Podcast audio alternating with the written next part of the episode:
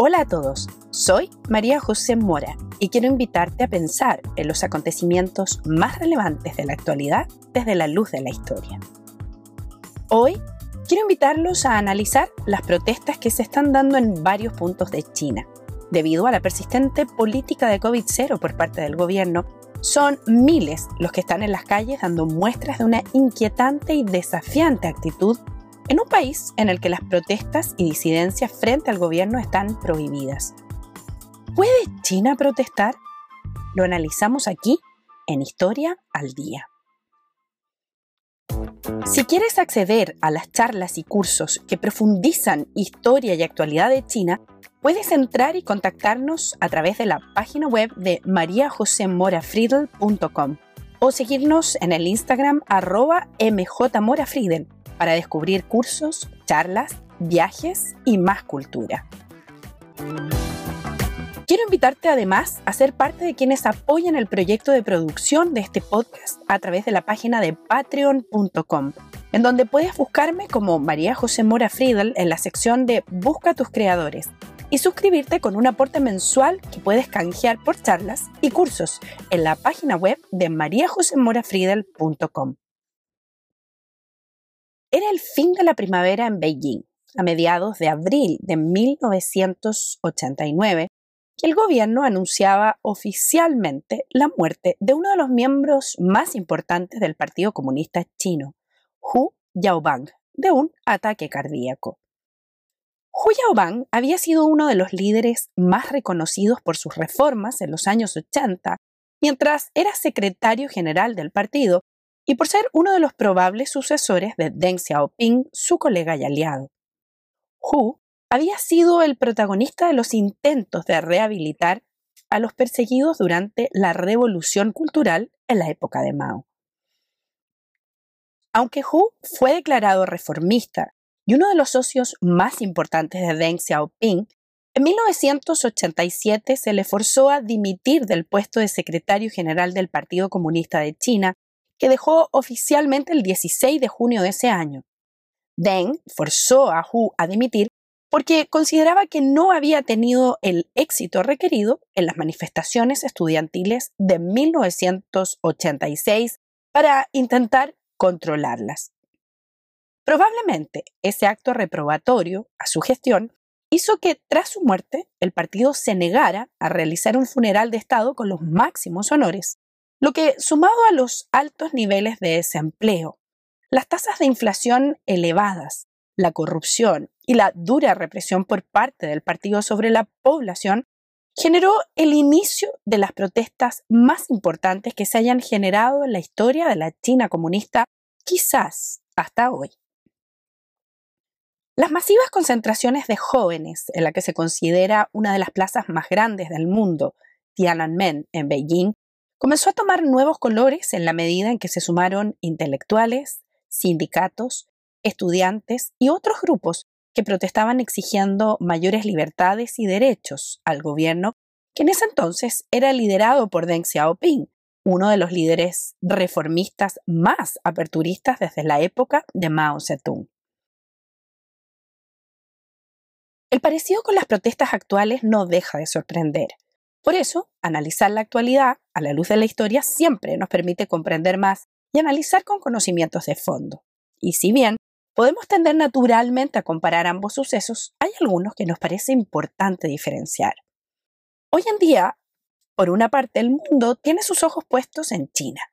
No en la plaza de Tiananmen, precisamente, pero sí en ciudades como Shanghái, Beijing, Wuhan, Nanjing, Xi'an, Chengdu o Guangzhou.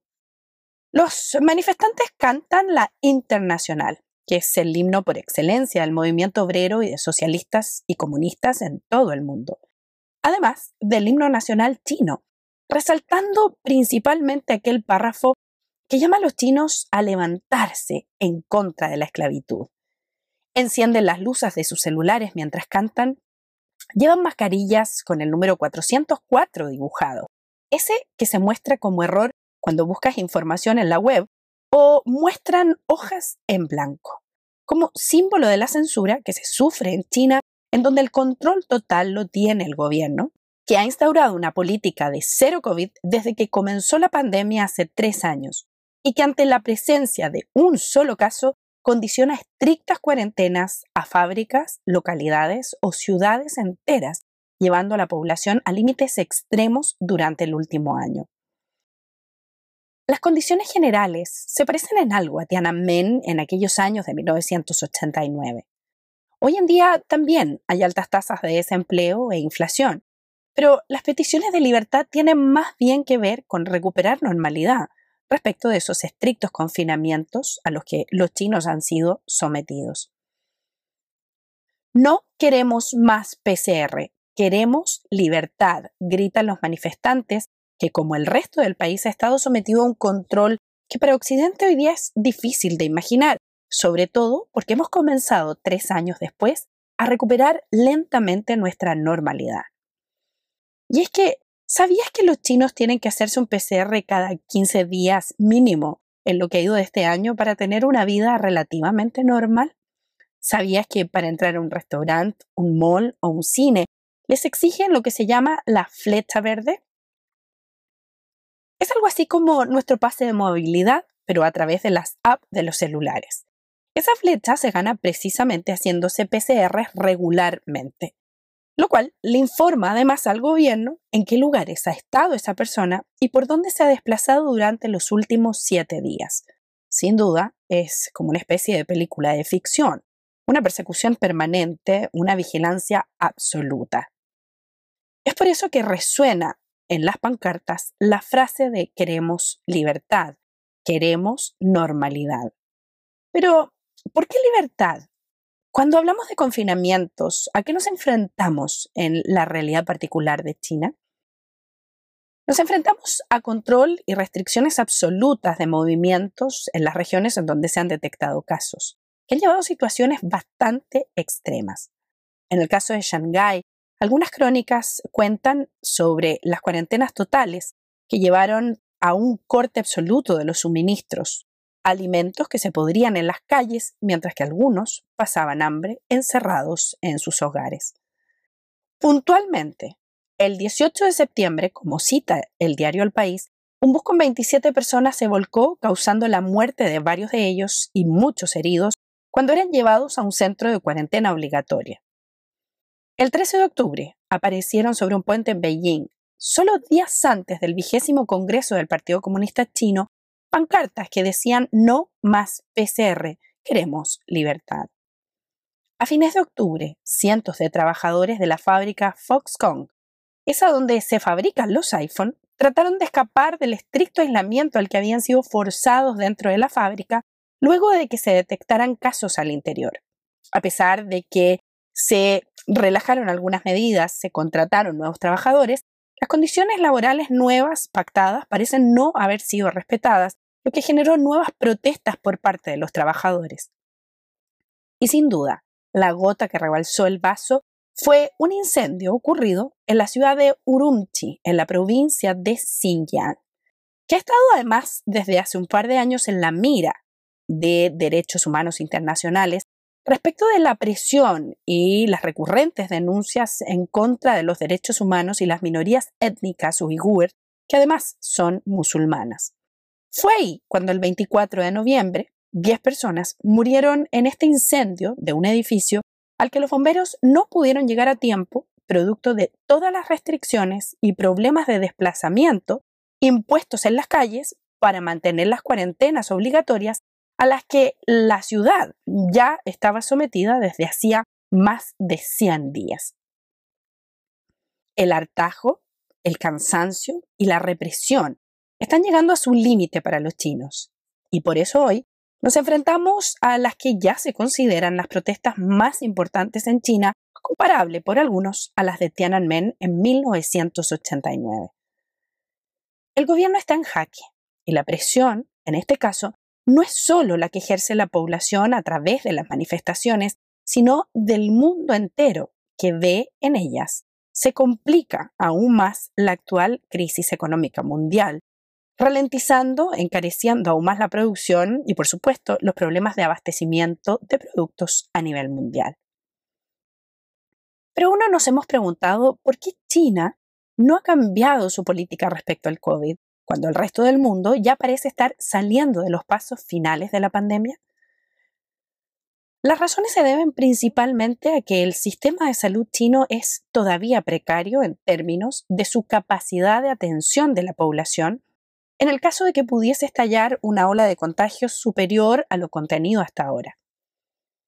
La prestigiosa revista Nature pronostica que de aumentar la cifra de contagios en China, la cifra de muertos podría superar el millón y medio de personas, ya que solo uno de cada 15 casos podría ser atendido en camas UCI. Si a estas espeluznantes cifras le sumamos que si bien el 86% de la población china ya ha sido vacunada, solo un 60% de los adultos mayores o menos ha recibido una segunda dosis y menos de un 40% una dosis de refuerzo. Es decir, la tasa de vacunación va bien, pero demasiado lento. Pero aún, si tomamos en cuenta que China no quiere importar vacunas, sino solamente usarlas de producción propia, que solo tienen un 70% de efectividad versus el 90% de efectividad que tienen las vacunas extranjeras, el escenario se complica. La salida, probablemente para el gobierno, podría ser empujar a la población de manera más rápida y eficiente a tomar sus segundas o terceras dosis, para luego negociar una relajación en las políticas de COVID-0. Pero ojo, en las últimas semanas se han registrado además las más altas tasas de contagio en China desde que comenzó la pandemia, superando los 30.000 casos en un día, lo que obligaría a presionar aún más las restricciones. Y entonces vuelven a resonar aquellas pancartas, queremos libertad.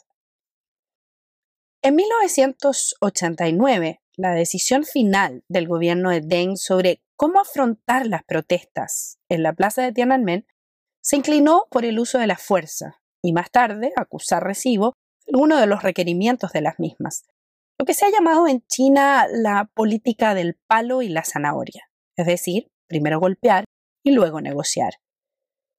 El 20 de mayo de 1989 se declaró en Beijing la ley marcial y en la noche del 3 de junio se enviaron los tanques y militares de las Fuerzas Armadas que debían terminar con las protestas y dispersar a los miles de jóvenes apostados en la plaza.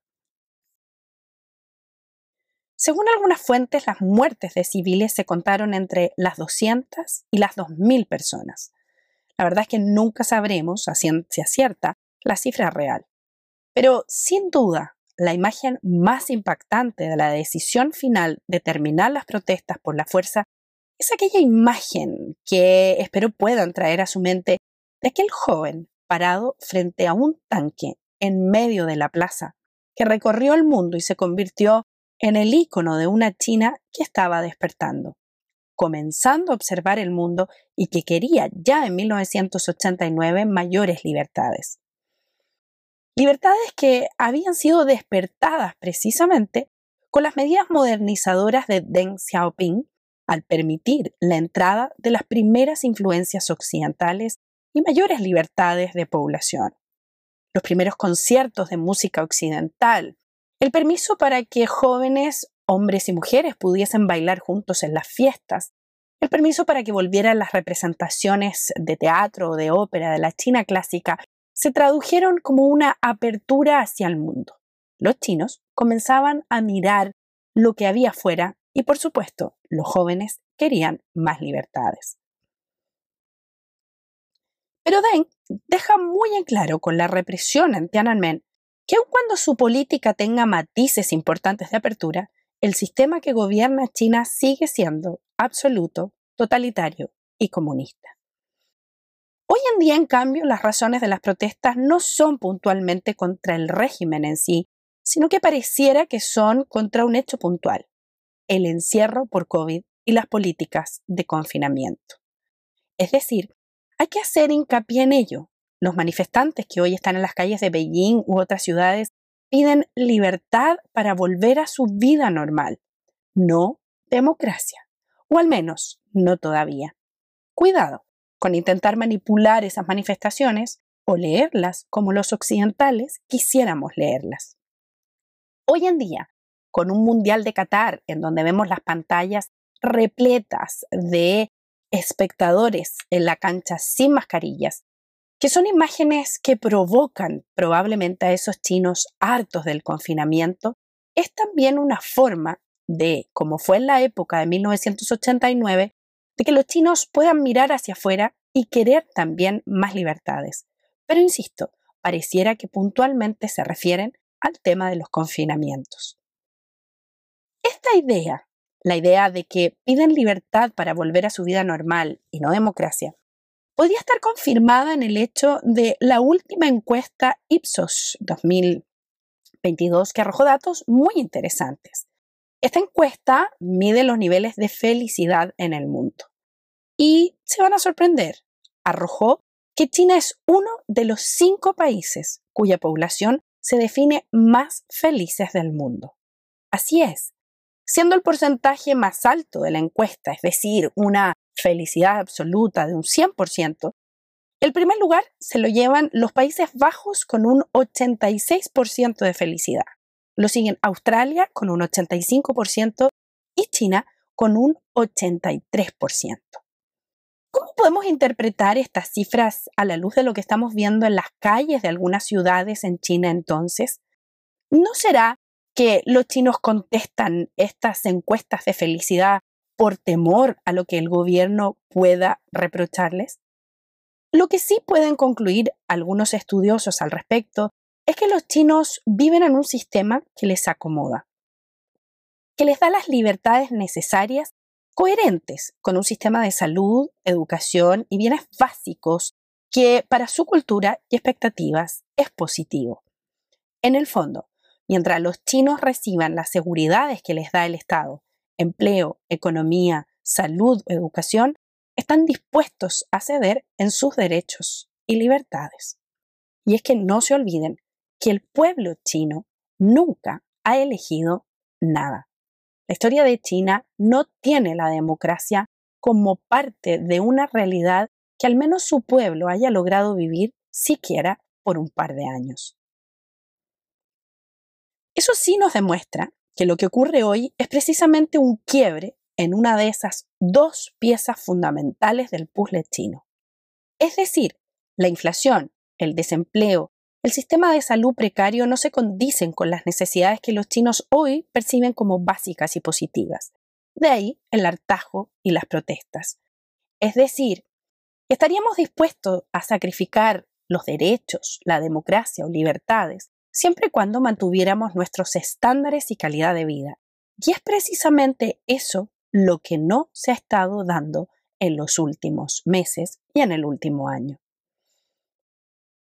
Como siempre, los dejo con algunas reflexiones al final de nuestro podcast.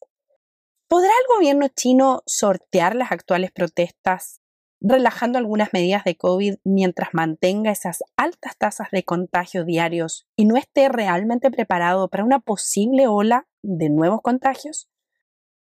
¿Cuánto afectará realmente a la economía mundial los sucesos que vemos hoy en las calles chinas?